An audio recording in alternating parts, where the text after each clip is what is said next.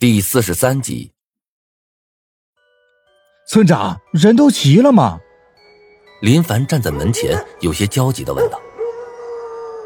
太阳此刻正高高的挂在天上，却无法给地下的众人带来一丝的暖意。现在已经是下午两点了，如果再不出村的话，等到夜晚一降临，那么就走不了了。已经满头白发的村长咳嗽了一声，扫了一眼眼前密密麻麻的村民，点了点头。齐了，走吧。就这样，一行人在村长的带领下，慢慢的朝村头走去。生或死，就在此一举。队伍中，林凡看着周边的一栋栋小屋，心中满是伤感。自己从小就是在秋水村长大，娶的媳妇也是村子里的，村子东头的那片坟地里，更是长眠着自己的父母。本来以为祖祖辈辈都会在这个小村子里生活下去，没想到，现在却被一个噩梦逼得背井离乡。想到这儿，林凡的眼眶有些湿润了。他的妻子擦了擦他的眼角，轻轻拉了拉他的胳膊。有些担忧的说道：“凡子，别伤心了，等以后咱有钱了，混出个样来了，咱就请个高人回来做做法，到时候咱还回村子里住。”林凡被妻子的这番话几乎逗笑了。妻子虽然长得并不算好看，却分外会疼他，两个人的感情非常好。他转过头对妻子温柔的说道：“嗯，都听你的。”走了一个多小时，大家的脸色都变了。不到三里的路，往日走半个小时就顶天了，而现在，路口却依旧遥遥无期。难道又碰见鬼打墙了？一想到这儿，大家的脸色都不太好。村长面色凝重，找了几个还没结婚的大小伙子，让他们到路边尿一尿。说是童子尿能驱邪。尿完后，一行人又接着上路了。然而又是两个小时，他们还是没走出去。这一下，人群都慌了，孩子们开始不停的哭起来，任凭大人怎么劝都没用。牲畜也焦躁不安的叫着，眼中满是恐惧。林凡心中一片焦躁。他们终于停下了脚步，抬起头来，望着太阳。大半个太阳已经消失不见了，而剩下的半片太阳就像是被咬了一口的蛋黄，看上去颇有些滑稽。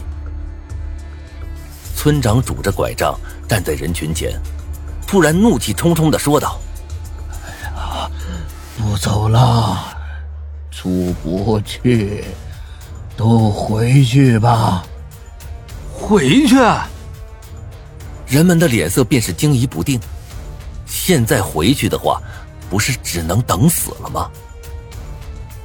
村长抬起拐杖，重重的砸到地上，怒声道：“你们也都看见了，不是我们不想走，而是走不了啊！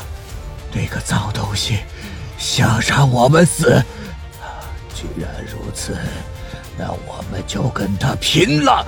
我就不信了，我们村里几百个带把的大老爷们儿，还弄不过一只鬼。以前主席在世的时候，哪里会有这种事儿？人怕鬼，嗯，鬼更怕人。被村长这么一说，有不少年轻热血的汉子当场便叫了起来：“走，回去！对，这是我家祖地。”我要是就这么走了，我爹在天之灵肯定不会原谅我的。回去，跟他拼了！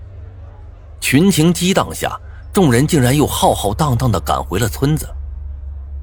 在这里面，林凡是不情愿的，他隐隐觉得恐怕有大事要发生了。作为最开始就踏入噩梦的那批人，他很清楚这些天来噩梦的变化。十几天的时间。早就将他心中那抹热血和勇气给消耗尽了，但现在，不回去恐怕不行了。苦笑了一声，林凡跟着妻子回到了家中。一回村，村民便个个拿起了锄头、镰刀等当武器，聚集在了村长家的门口，等待着晚上的殊死一搏。慢慢的，夜晚降临了，而诡异的事也随之而来。林凡回到家后，做的第一件事就是收拾起家里所有的干粮和菜，放到了江井里面。万一接下来的行动失败的话，躲在这儿说不定还能逃过一劫。林凡是这么想的。对于村长说的话，林凡心中并不抱多大希望。鬼要是轻易能被人给杀死，那还叫鬼吗？收拾好之后，林凡便和妻子一同赶往了村长家。这到了之后才发现，村子里的人已经齐了，男人们手持锄头和镰刀。不安的站在前面，女人和孩子则缩在了村长身后。到了之后，林凡朝村长打了个招呼，拿着镰刀，紧张的站在了人群中，等待着夜幕的降临。月亮如期而至，每个人都紧张的等待着噩梦的降临。但是，直到七点整，也没有人被拖入那个噩梦。见状。村子里的人面面相觑，然后瞬间就爆发出了如潮般的欢呼声。男人们丢掉了手中的镰刀，而女人们则紧紧抱着怀中的孩子，喜极而泣。这样的生活，终于结束了吗？林凡有些发愣，在他的心里隐隐觉得有些不对劲儿。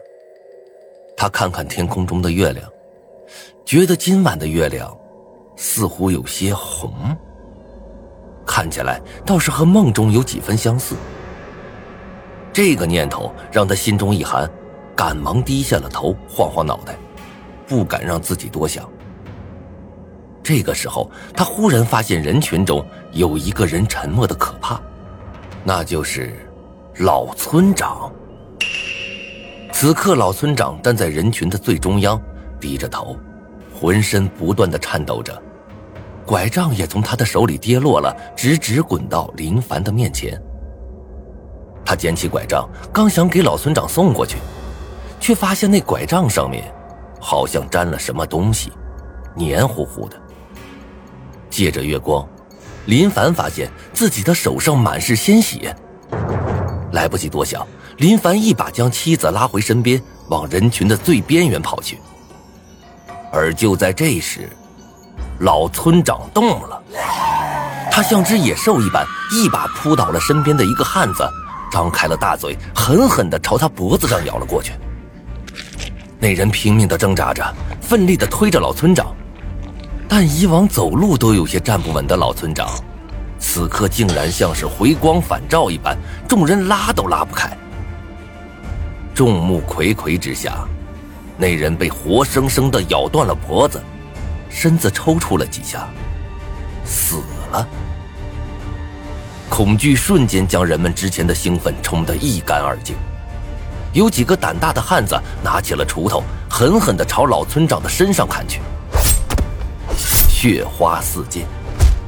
老村长的身上瞬间千疮百孔，但是他却好像毫无痛觉一般，再次伸手抓向了其他的人。也就在这个时候，刚才那个被老村长咬死的男人，缓缓地站了起来。林凡看到这一幕，心惊胆战，再也没有勇气看下去了。他拉着妻子的手，赶忙往家中跑去，完全不再理会身后的惨叫声。两人就这么一路跌跌撞撞的跑回家中，林凡这才喘了一口粗气。咱们赶紧去江景避难。那村子里其他人呢？妻子俏目含泪，有些伤心的说道：“咱们这样独自跑回来，会不会太不厚道了？”这都什么时候了，你还管那么多？他们又不傻，肯定也跑回家避难了。你倒去，院子里去把水桶拿来，快点！